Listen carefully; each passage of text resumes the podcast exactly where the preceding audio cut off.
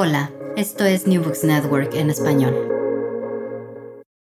Estás escuchando un nuevo episodio de Historia Agraria para New Books Network en español. Te habla Elena Catalán desde la Universidad del País Vasco y coeditora de la revista de Historia Agraria. Hoy nos acompañan Pedro Varela. Hola Pedro, ¿qué tal? Hola, buenos días. Y Mari Carmen Espido. ¿Cómo estás, Mari Carmen? Bien, gracias, Elena. Muy bien, nos falta un autor que es Carlos de Francisco, que no ha podido estar hoy con nosotros, pero bueno, los tres son autores del artículo El sueño que no fue, el cultivo del lúpulo en Galicia, 1914-1981, que se publicó en el número 90 de Historia, de Historia Agraria.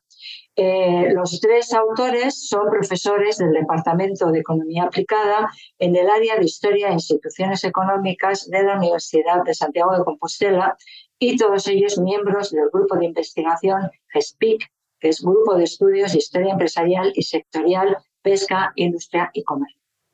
Bien, pues hechas, las presentaciones, el, trabajo que, nos traéis, bueno, en el título ya tiene esta la declaración de intenciones, ¿no? El sueño que no fue, con lo cual nos estáis haciendo un poquito de spoiler. O sea, el cultivo del lúpulo, que como todo el mundo sabe, se utiliza para, fundamentalmente, no de manera exclusiva, para fabricar cerveza, pues se expandió en Galicia a principios del siglo XX, aunque tiene su auge en los años centrales de esa centuria. Eh, ¿Podéis explicar un poquito eh, cómo fue este proceso y por qué Galicia? O sea, ¿qué tiene Galicia? Eh, bueno, luego lo contáis a lo largo del trabajo y podemos hablar de ello, de las otras regiones, ¿no? Pero, pero ¿qué tiene Galicia para que se desarrollara una Galicia, en concreto el, norte, el norte de Galicia, la provincia de La Coruña, la zona de Betanzos, que es donde se, centra vuestra investigación.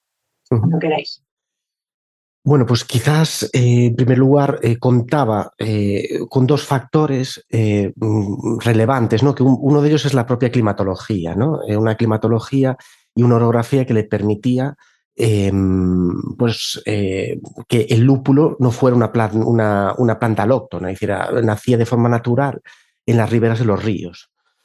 Eh, de la provincia de, Coruña. ¿no? Entonces, eh, había ya unas condiciones naturales que eran propicias, ¿no? por un lado. Y luego, por, un, por otra parte, em, se contaba con el apoyo de la investigación agronómica que partía de la granja experimental de Coruña, ¿no? puesto que su director, Leopoldo Hernández Robredo, fue em, el pionero en introducir y experimentar con esta planta que trajo desde, desde, la, eh, desde la comarca de Kent, desde el condado de Kent en Inglaterra, em, en el periodo de, de perdón, en el periodo de entreguerras no, en la, durante la Primera Guerra Mundial. ¿no? Entonces, digamos que estos dos fueron los factores quizás catalizadores iniciales ¿no? Del, de este cultivo en, eh, en Galicia ¿no? y, en, particular en la provincia de, de A Coruña. Muy bien. Eh, Carmen, ¿quieres decir? No, decía un poco también a principios, en, a lo largo del primer tercio del siglo, hay que ver un poco el contexto de la agricultura gallega, ¿no?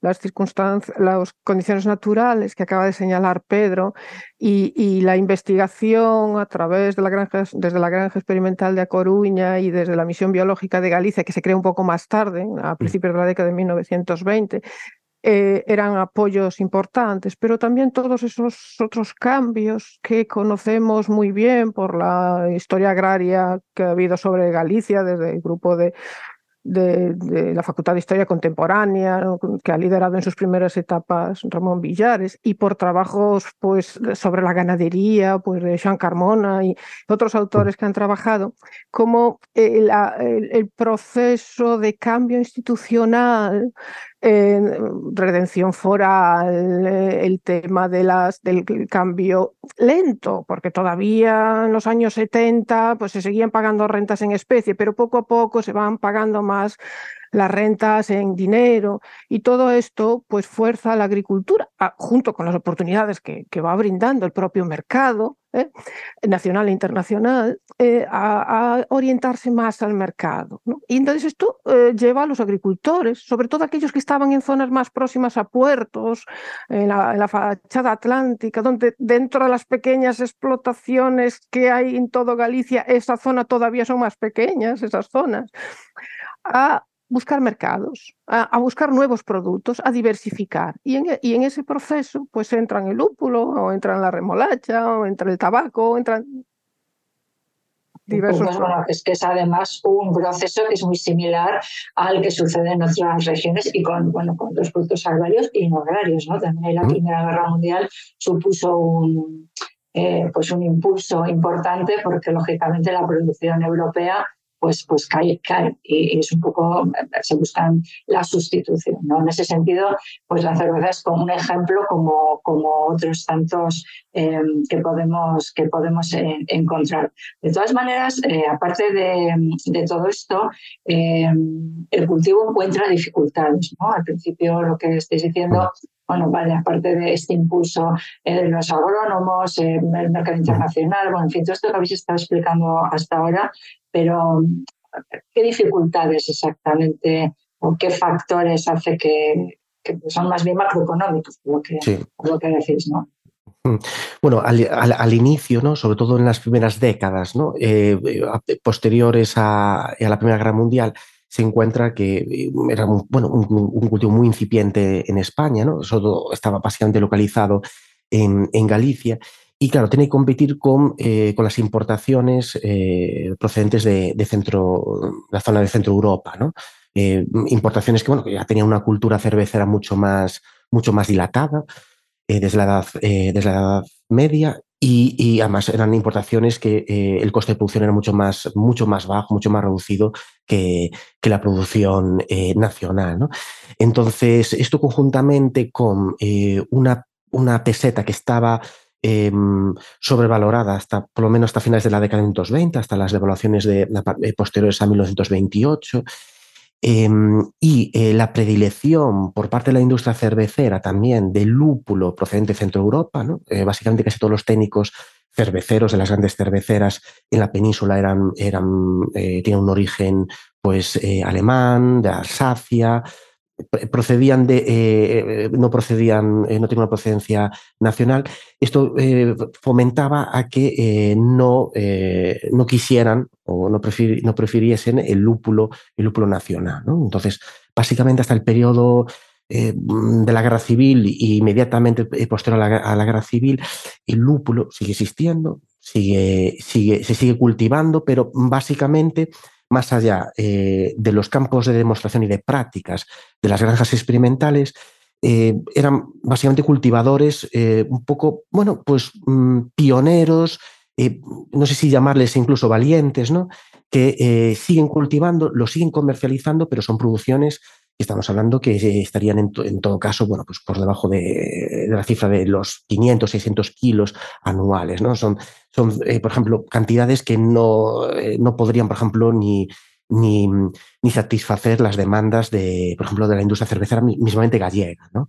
Entonces eran, eran algo bastante residual, ¿no? No, no es hasta la, hasta la guerra civil cuando cambia el contexto el contexto macroeconómico, pero también, eh, y esto con incidencias en la propia industria, industria cervecera, cuando eh, nace un poco el, eh, el contexto propicio para, ya para impulsar de forma definitiva este cultivo en definitiva casi dices, había el contexto, la, la autarquía, como en otros tantos sectores en este país, es la que va a impulsar, ¿no? la, mm. política, la política franquista es la que va a impulsar toda, toda la industria. Eh, a ver, Carmen, ¿puedes eh, explicar un poco eh, qué impulso, qué es esta autarquía y qué impulso de la autarquía para nuestros oyentes, sobre todo los que no conocen muy bien la la historia económica de España. Bueno, a, ver, aunque Hernández Robledo trae la, trae la planta y hace las primeras investigaciones en, la granja agrícola en 1914, después en la década de, 1920, eh, lo que hoy es la empresa gallega cervecera más importante, Estrella de Galicia, pues trata de impulsar en los campos de experimentación de Betanzos y en colaboración con algunos agricultores eh, el, cultivo, em, en realidad eh, los, empresarios cerveceros preferían seguir importando, lo cual nos lleva a, mm, claro, hasta que hay un contexto intervencionista favorable, realmente el mercado interno y mientras hay un mercado internacional abierto, las empresas prefieren el lúpulo importado. Porque es más barato, porque es más homogéneo, ni siempre solo mejor, pero más homogéneo en su calidad, en sus variedades. Eh, y porque además viene pues con al, mismo tiempo los importadores traen otros productos, entonces ya no es solo una cuestión de las empresas, sino también de las casas comercializadoras, ¿no? También les interesa más este negocio.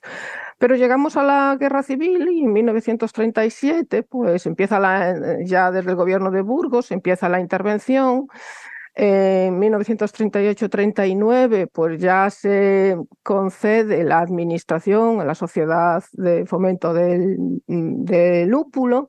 Entonces eh, empezamos pues una etapa marcada por la intervención de precios, por las empresas cerveceras están obligadas a comprar la Sociedad Anónima Española de Fomento del Lúpulo las, las cosechas y estas a su vez a comprárselas a los agricultores. Se establece el marco, como, como en tantos otros sectores, en esto no es distinto, ¿no? las empresas tienen los cupos, tienen que aceptar los precios, esos cupos generalmente están establecidos en función de la producción que habían declarado antes ¿eh? y el sector cervecero había ido, España sabemos que el sector dominante era el vino, ¿no?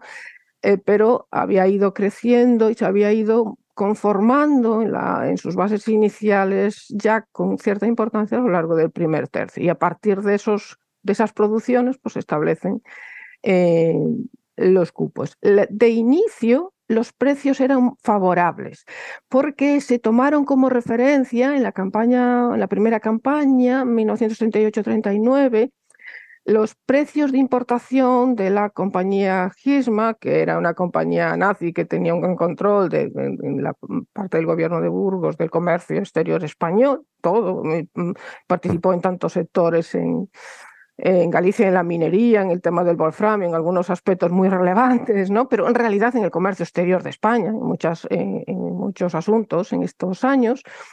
Entonces, eh, estaban un poquito por encima de las 12 pesetas kilo la, importación y establecieron unos precios de intervención de 12,5 para animar precisamente a la producción en un contexto de escasez de divisas que conocemos los historiadores económicos españoles todos muy bien, a lo mejor fuera de España pues no tan bien. ¿no?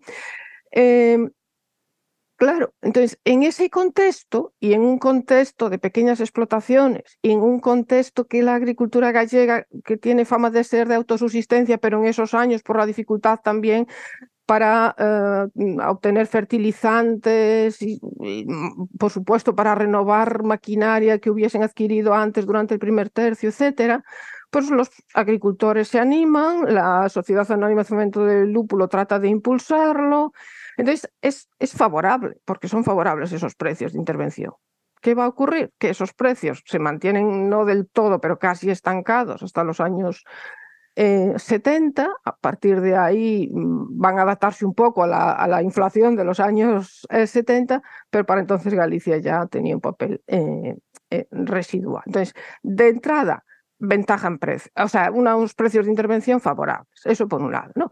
Por otro lado, una agricultura que, eh, que, para producir otras cosas en cantidades mm, fin, remuneradoras y para el mercado, pues está teniendo dificultades porque se ha visto, digamos, interrumpido en ese proceso de, modernización y mecanización, de abastecimiento de fertilizantes, etcétera, y por tanto más eh, con la gente con muy poca capacidad adquisitiva. Hay que pensar que esta es una zona que está muy bien situada, con tierras de bastante calidad, en pequeñas, divididas en pequeñas parcelas, pero cerca de Coruña y cerca de Ferrol, pero claro, mm, los trabajadores, las condiciones, eh, digamos, adquisitivas eran también muy malas. Lo digo en el sentido de que era una zona de venta de pequeños productos, de pequeñas cantidades a veces, pero también eso en la posguerra no era lo más favorable, a diferencia de lo que será a partir de los años 60. ¿no? Entonces, con todo esto, lo que ocurre es que producir lúpulo en ese momento y en esas circunstancias era remunerador, con abundancia también de mano de obra en las familias, pero eso va a ir cambiando. Claro, la mano de obra además es femenina, ¿no? Hay, hay un porcentaje muy elevado de mano de obra femenina. Entonces, bueno, yo era, esta era una pregunta, tenía para un poco más adelante, pero ya que ha salido, eh, ¿hasta qué punto el, el, este, este cultivo era complemento eh, de las, eh, de las de, las, bueno, de los presupuestos familiares, vaya, o, o era el, el principal y hasta qué punto mm, consigue anclar a la población en la tierra y cuando empieza a decaer la actividad es, es contribuye a expulsar mano de obra. Mm. ¿Esto habéis detectado, habéis visto? Eh? Sí, eh, a ver, al, comienzo de todo, cuando salen las primeras guías agronómicas para, eh, para explicarles y a los, a, los y a las agricultoras cómo cultivar el lúpulo. ¿no? Al principio de todo, em, comentaban que eh, se podría llegar a intercalar con otros cultivos que eran, eh, por ejemplo, cerealísticos, que eran, em, estaban muy extendidos en la zona, como por ejemplo podía ser el maíz ¿no? en aquella época. Eh, ¿qué, ¿qué, acontece? Bueno, justo después de, de la, ya en los años 40, la década de 1940, se recomienda no intercalar con ningún otro cultivo. ¿no? Es decir, em, eh, aquellas parcelas o aquellas extensiones que se dedican a lúpulo eh, tienen que ser en exclusiva. ¿no? Decir, y esto es una diferencia eh, sustancial con otros, con otros cultivos, ¿no? por ejemplo, como el maíz, ¿no? que se intercalaba, por ejemplo, con, con, otros cultivos, como por ejemplo podía ser la judía o tradicionales de la, la, de la zona. ¿no? Entonces, generalmente había cultivadores, como, como cultivadores también pioneros en el lúpulo, que citamos en el artículo, como Fernández Meás, que básicamente eran cultivadores em, de lúpulo, casi en exclusiva. ¿no? Entonces, como comentaba mi compañera Carmen, em, sobre todo a partir de la segunda mitad de la década de 1940, cuando eh, se, le concede a la empresa SAE de Fomento del Lúpulo, la Sociedad Anónima Española de Fomento del Lúpulo, la concesión eh, de la primera zona, ¿no? que fue la, zona de Galicia y Asturias, que fue la primera zona de cultivo en, España de lúpulo, Em, ya había un gran número de cultivadores que, em, em, se dedicaban básicamente al lúpulo. Más pensamos que son explotaciones familiares, como decía Carmen, pequeñas explotaciones familiares, ¿no? Y que, como comentabas sobre el trabajo femenino, eh, había tareas como podría ser la recolección, la pela de los conos de lúpulo y la propia poda de las plantas, que era un trabajo casi al 100% femenino. ¿no? Es decir, eh, nosotros consultamos fondos también fotográficos eh, de aquella época em, em, en, toda la provincia de Coruña y, por ejemplo, apreciábamos que en las, em, en, las, fotografías de las tareas de recolección, de poda, es decir, todo lo que era tareas más vinculadas con la agricultura era un trabajo netamente femenino. Eso sí, las industriales, porque en el año 1951 se, Em, se establece el primer secadero em, industrial de lúpulo en España, en la, en la, ciudad de Betanzos, em, de la sede de fomento del lúpulo, y las tareas industriales de secado, azufrado y prensado del lúpulo son realizadas por hombres, que justamente son las tareas más remuneradas. ¿no? hay como una especie de diferenciación de género de las tareas. ¿no? Las más agrícolas se le reparten a, se le, eh, las desempeñan mujeres, las industriales eh, hombres. Supongo estarían más cualificadas también, ¿no? O, requerirían mayor, mayor cualificación que, esto. Muy bien. Eh, ¿Cuándo desaparecen todos estos controles? Y además está coincidiendo, ahí tenéis un gráfico. Bueno, yo siempre invito a que vayáis, eh, todos los oyentes, a, leer el, trabajo, que es donde, realmente se ve. Pero hay un gráfico ahí fantástico de, de la producción de la producción gallega, bueno, gráfico tabla, ya no me acuerdo, em, comparada con la de León, ¿no? Eh, de repente los leoneses, eh, vamos, adelantan claramente, eh, adelantan claramente a la producción gallega hasta el punto de que, de que quedan un porcentaje más largo de los 50, 60, o sea, va declinando y queda un porcentaje muy, muy pequeño. Este, este, esta trasvase, digamos, de, eh, de, producción. ¿no? En los años 40 estaría mitad y mitad, más o menos, mm. eh, con, con, respecto a la IA leonesa. Y luego, eh, bueno, ¿qué hace que decaiga en Galicia esta producción y que crezca de esa manera en, en León? Bueno, mm, varias razones eh, que se relacionan con lo que hemos comentado del tamaño, sobre todo del tamaño de la del tamaño de las explotaciones. ¿no? Eh, eh, Galicia en, los, en las décadas de 1940 y 1950, pues ahí está, realmente entre Galicia y dentro de Galicia, casi todo está en la provincia de Coruña y, esta comarca de Betanzos, Betanzos, Coruña y un poco hacia Ferrol. Em, más o menos tiene la mitad en esas décadas, León un poco más, eh, Galicia un poco menos de la mitad, León un poco más de la mitad y el resto de las zonas eh, tiene muy poco. ¿no? Se habían establecido tres grandes zonas. lo que se llamaba primera zona era, mm, incluía Galicia eh, y Asturias, las, las cuatro provincias gallegas junto con Asturias. La segunda zona, Navarra, el País Vasco y Cantabria. Y la tercera, León, Burgos, Logroño, creo que me queda ahí una provincia mm. no recuerdo, ¿no? Pero entonces, pero realmente al final la producción se concentraba pues en, esta área de Coruña, casi toda, y en, eh, y en León. Y mm, las explotaciones en León, sin que tampoco las de Lúpulo fueron grandísimas explotaciones, no son latifundios ni nada parecido, pero eh, desde luego son más grandes, ¿no? Son más grandes que las de Galicia. Y hay otro elemento que también es, eh, también es importante, que es según va evolucionando el proceso de mecanización y va permitiendo ahorrar mano de obra, entonces también la ventaja gallega, que al lado de los precios iniciales y de esa mano de obra abundante, pues em, era importante, pues va, va siendo cada vez eh, un poco menor esa, eh, eh, esa ventaja. ¿no? está también el tema de las variedades. En mm. Galicia la variedad más cultivada era la, la Golding, que era una variedad muy resistente, pero que con el, con el avance del tiempo cada vez era menos estimada por la industria cervecera. ¿no? Decían que si tenía olor a ajo, que si se estropeaba. Eso, eso a mí me llama la atención mm. sobremanera, ¿vale? porque yo no sé si se hace cerveza ahora con esa variedad, pero no me puedo imaginar nada más desagradable, a mí que no me gusta el ajo, ¿no? que una cerveza con olor a ajo. Entiendo que no tuviera éxito. Sí. Bueno, perdona por la interrupción. Nada, no. Entonces, bueno, lo cierto es que mm, también el león, eh, la, esta variedad Golding era de las, de las que tenía más presencia, pero fueron, mm, tenían otras con mayor peso que en Galicia y sobre todo en el proceso, cuando la SAE empezó a recomendar el cambio de variedades, pues ellos fueron más rápido en mm. ese cambio eh, mientras que en Galicia pues se avanzó muy poco o casi nada, algo sí, pero muy poco, ¿no? En, en ese cambio de, de, variedades. ¿Cuál fue el resultado? Que entonces se pagaba menos esas variedades, ¿no?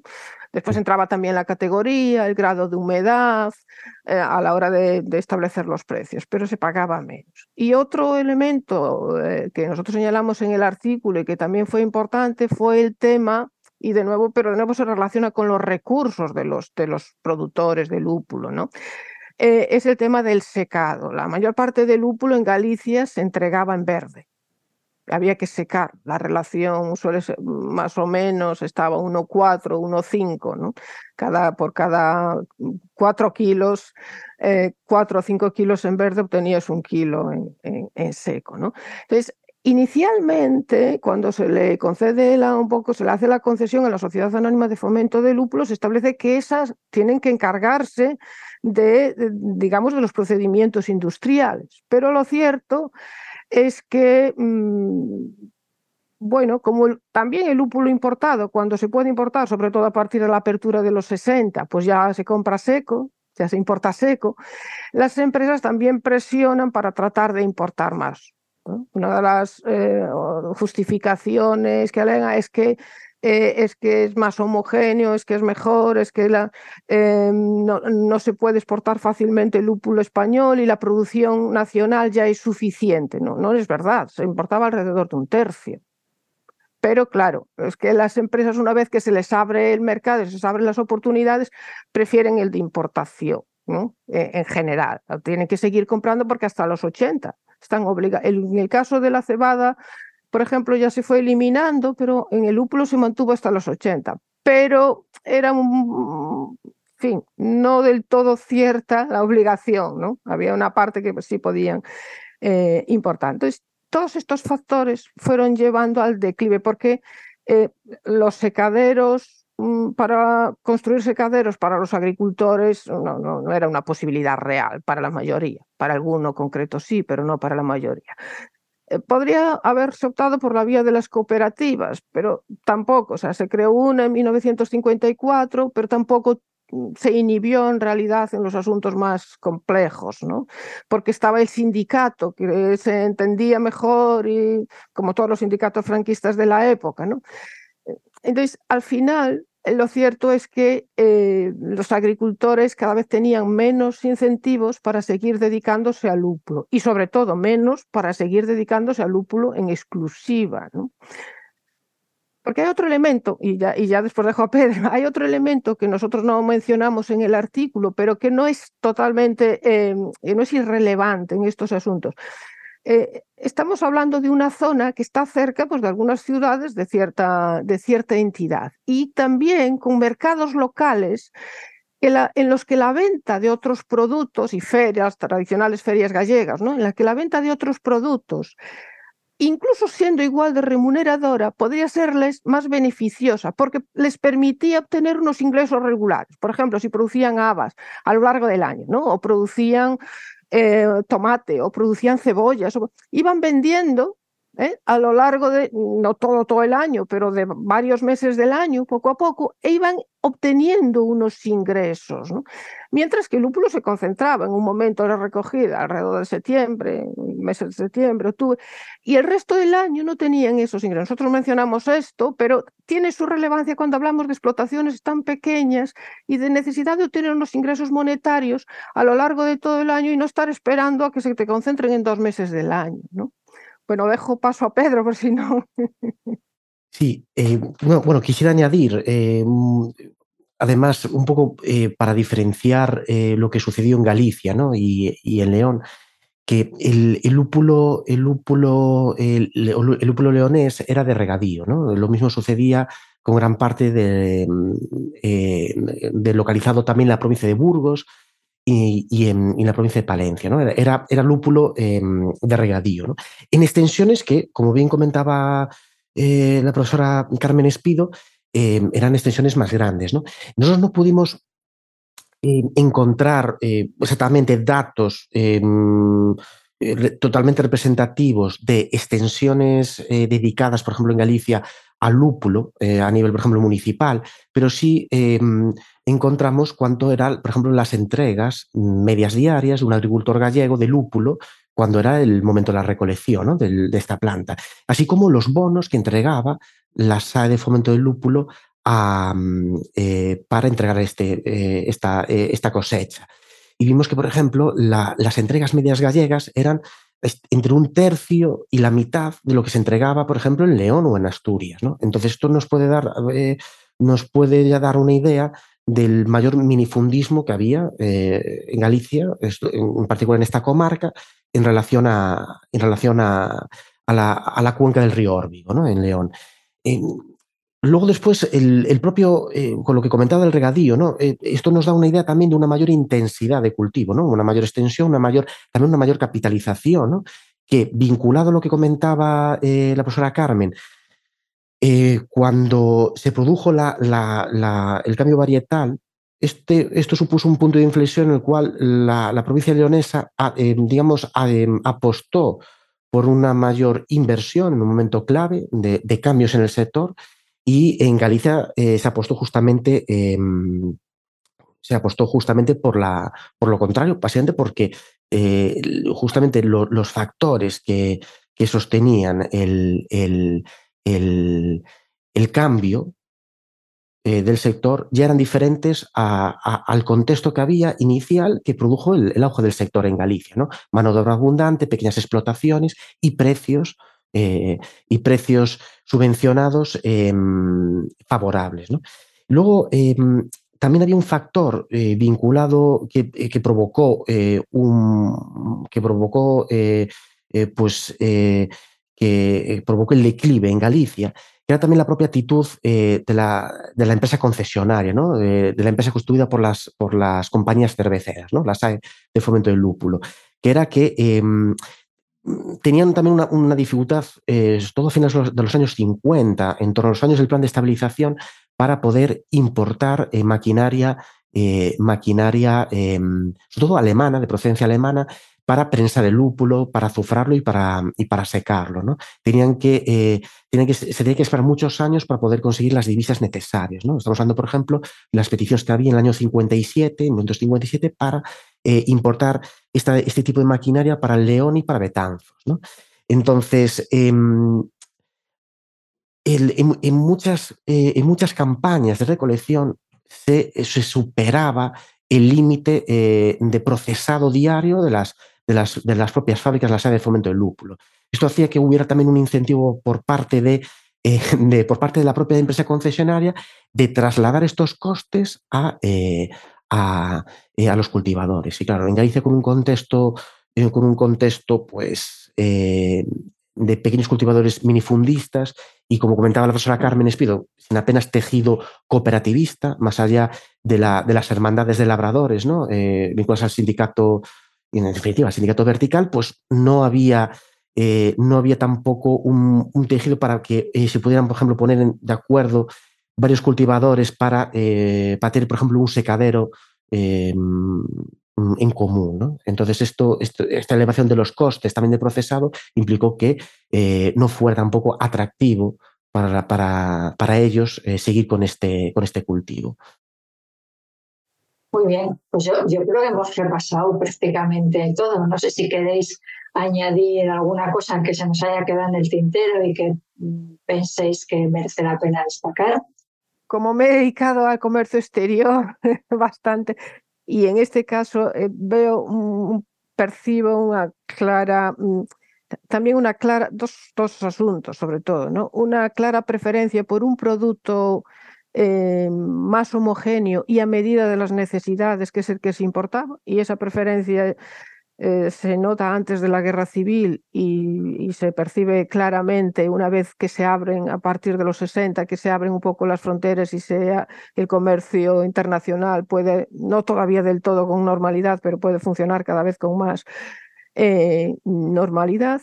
Y después eh, lo que señalaba Pedro ahora mismo, ¿no? La propia em, Sociedad Anónima Española de Fomento del Lúpulo, pues eh, ponía de manifiesto en sus memorias, en sus escritos, siempre la, las dificultades para importar maquinaria, pero yo creo que es, e, esas dificultades eran reales, pero es también eh, un intento, yo creo, de trasladar eh, los costes a los agricultores. Esto no era exclusivo de Galicia, también en León, también en Asturias y en otras zonas. Y dentro de las inversiones que hacía, porque de hecho no solo no invirtió más, sino que incluso fue cerrando algunos secaderos que tenía. Eh, y dentro de esas eh, inversiones, las que hizo, trató de concentrarlas en algún lugar. Y yo creo que ahí, porque explica lo de Galicia, pero por ejemplo en Asturias, las explotaciones eran un poco más grandes, o por lo menos eso apunta. Entonces, podrían haberse conservado, sin embargo, se concentra en León. Eh, mm, aquí voy a arriesgar, porque no es que lo tengamos bien documentado y no lo sabemos, ¿no? Pero yo creo que es que deciden concentrar en algún lugar y el lugar de mayores rendimientos es León en ese momento. Bueno, muy bien. Y yo tenía una, una pregunta, porque claro, lo último que habéis dicho, pues ha sido un sector en decadencia, en crisis, muchos problemas de competitividad, sobre todo cuando, cuando acaban los mercados, los mercados intervenidos. Pero bueno, hoy Estrella Galicia eh, es una de las marcas más conocidas de, cerveza en todo el país y no sé si se abastece del lúpulo gallego o del lúpulo de otras partes de España o importa el lúpulo, en fin, ¿cuál ha sido eh, el sueño este que no fue o fue en su momento eh, de manera eh, tutelada, podemos decir? Pero ¿qué ha pasado con el sector en, los últimos, en, en épocas más recientes? Bueno, pues eh, como, comentaba, como comentaba Carmen al inicio, ¿no? Eh, cuando hablaba de la década del 220 y en la cual, bueno, pues este de Galicia llegó a comprar eh, esa pequeña producción gallega de lúpulo, ¿no? Después de la, de la Primera Guerra Mundial. Es cierto que ahora también esta Galicia está apostando bastante por, por, la, por la producción de lúpulo, también en, la provincia de Coruña, porque sigue en la misma comarca otra vez, eh, volvió otra vez a, relanzarse otra vez el cultivo. Eh, sí que es cierto que en 1981 fue el último año de producción, ahí fue el último año que hubo una, una pequeña cosecha de 20 quintales métricos de, de lúpulo, de lúpulo seco. Y em, en los últimos años, sobre todo a partir de mm, en la última década, a partir de 2010, Estrella Galicia, conjuntamente con la, con la, con la continuadora de, la granja experimental de, de Coruña, que fue el Centro de Investigaciones Agrarias de Mabegondo, que está también situado, este está situado en el, Ayuntamiento de Abegondo, eh, en la propia comarca, eh, tradicional en la que hubo el cultivo de lúpulo, están, eh, están conjuntamente con una cooperativa también de, cultivadores que se denomina Lutega, están también potenciando ahora el, cultivo, ¿no? Y de Galicia, pues, eh, colabora en las investigaciones y también colabora en la compra de, ese lúpulo, ¿no? Y, por ejemplo, sobre todo para, para em, tiradas especiales, ¿no? Para producciones especiales, por ejemplo, como puede ser la cerveza especial de Navidad, ¿no? que utilizan lúpulo, eh, lúpulo gallego. Eh, no, eh, obviamente, esta Galicia tiene una, una, producción muy elevada y simultánea, pues compra lúpulo autóctono, compra después también, obviamente, lúpulo en mercados, en mercado, en mercado nacional y obviamente también en el extranjero, como, bueno, como sucede con la cebada, con la malta y con el resto de, de ingredientes. ¿no? Sí que es cierto que en León, en León aún es la única zona ahora en España que se conserva realmente una producción, se conservó, digamos, de forma continuada, mejor dicho, ¿no? Una producción de lúpulo. Y eh, fue ahora una empresa alemana quien compró después a la desaparecida Sala de Fomento del Lúpulo las instalaciones que tenía en la cuenca del río Órbigo, en, la zona de, Carrizo y demás, en todas las zonas donde, había los secaderos de esta empresa concesionaria. Eh, y bueno, fueron compradas y aún se sigue cultivando lúpulo allí, en, esa, en la cuenca del río Orbigo. Ya, me imagino que ahora el estar de moda las cervezas artesanales a lo mm. mejor también ha sido un impulso ¿no? para todos estos pequeños productores, aunque yo ya no sé si después de la concentración porcelánea ya están pequeños, bueno, no, no tengo ni idea. El, el tamaño de explotaciones o la rentabilidad o cómo, cómo está eso ahora. Nosotros cuando hablamos con, una de las eh, directivas de, Lutega, ¿no? de la, cooperativa de, lúpulo de Galicia, ¿no? nos comentaba que eh, ellos, de hecho, quieren salvar uno de los hándicaps que hubo eh, en los años 60 y 70 ¿no? en, Galicia, que era el minifundismo. Y ellos están poniéndose, están em, alquilando tierras, ponen tierras en común eh, para lúpulo de forma conjunta, ¿no? intentan escapar de ese minifundismo. ¿no? Y me dicen que realmente hay que trabajar con este de Galicia porque em, la cantidad de lúpulo que se necesita para fabricar, por ejemplo, un hectolitro de, cerveza es muy pequeño. El lúpulo básicamente se utiliza para preservar y para darle aroma ¿no? a la cerveza. Y se necesitan pequeñas cantidades. ¿no? Es un conservante y un, aromatizante ¿no? de la cerveza. Entonces, Claro, eh, una producción de cerveza artesanal requiere muy poco lúpulo. Y para darle salida a producciones comerciales de lúpulo, tienes que, tienes que buscarte clientes de, de, gran envergadura, como puede ser, por ejemplo, Estrella Galicia. Muy bien, Carmen. Sí. Sí, eh, un poco lo, que comenta Pedro, ¿no? Eh, quizás la diferencia actual, aprovechamos por agradecerle a los directivos de Lutega que tuvimos la suerte de que Pedro los conocía y esto nos ha facilitado también, ¿no? Un poco, porque nos han incluso dado pistas para, em, para fuentes de etapas anteriores. Pero em, quizás la diferencia es que eh, lo que ahora se está produciendo desde Lutega pues es ya no aquello de mala calidad, no aquello de lo que se quejaban las AES, sino variedades y calidades buenas precisamente para cervezas más caras, ¿no? Eh, pero a su vez, eh, lo que sí seguimos en la misma, estamos hablando de producciones pequeñas en, Galicia.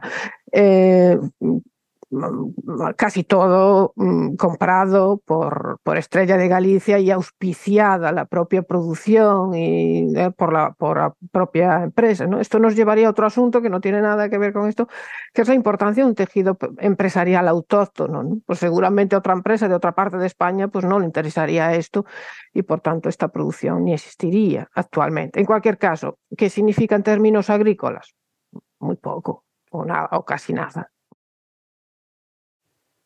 Muy bien, pues, pues nada, un placer.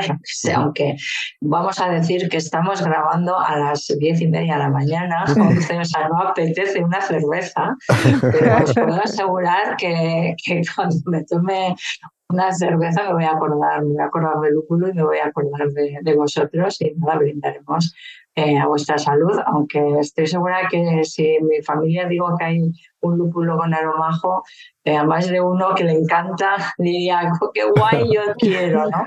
Eh, bueno, esto es la mera anécdota y os agradezco muchísimo el que hayáis participado en, en este podcast dando a conocer vuestro trabajo, un trabajo pues, pues, muy interesante y en el que yo particularmente pues he aprendido muchas cosas, ¿no? Que, pues del cultivo del lúpulo, de que estuviera en Galicia y de para que se use y todos los entresijos de, de, esta, de esta industria, de esta agroindustria en, en el siglo XX. Muchísimas gracias, Pedro. Un placer. A vosotros. muchísimas gracias, Carmen. Lo mismo, gracias a vosotros por el trabajo que hacéis en la revista. ¿vale? Muy bien. Bueno, y a todos los demás, a los eh, que nos escuchan habitualmente, pues nos veremos en, la próxima entrega, que esperemos que sea, que sea muy Muchas gracias. Adiós. Gracias por escuchar New Books Network en español.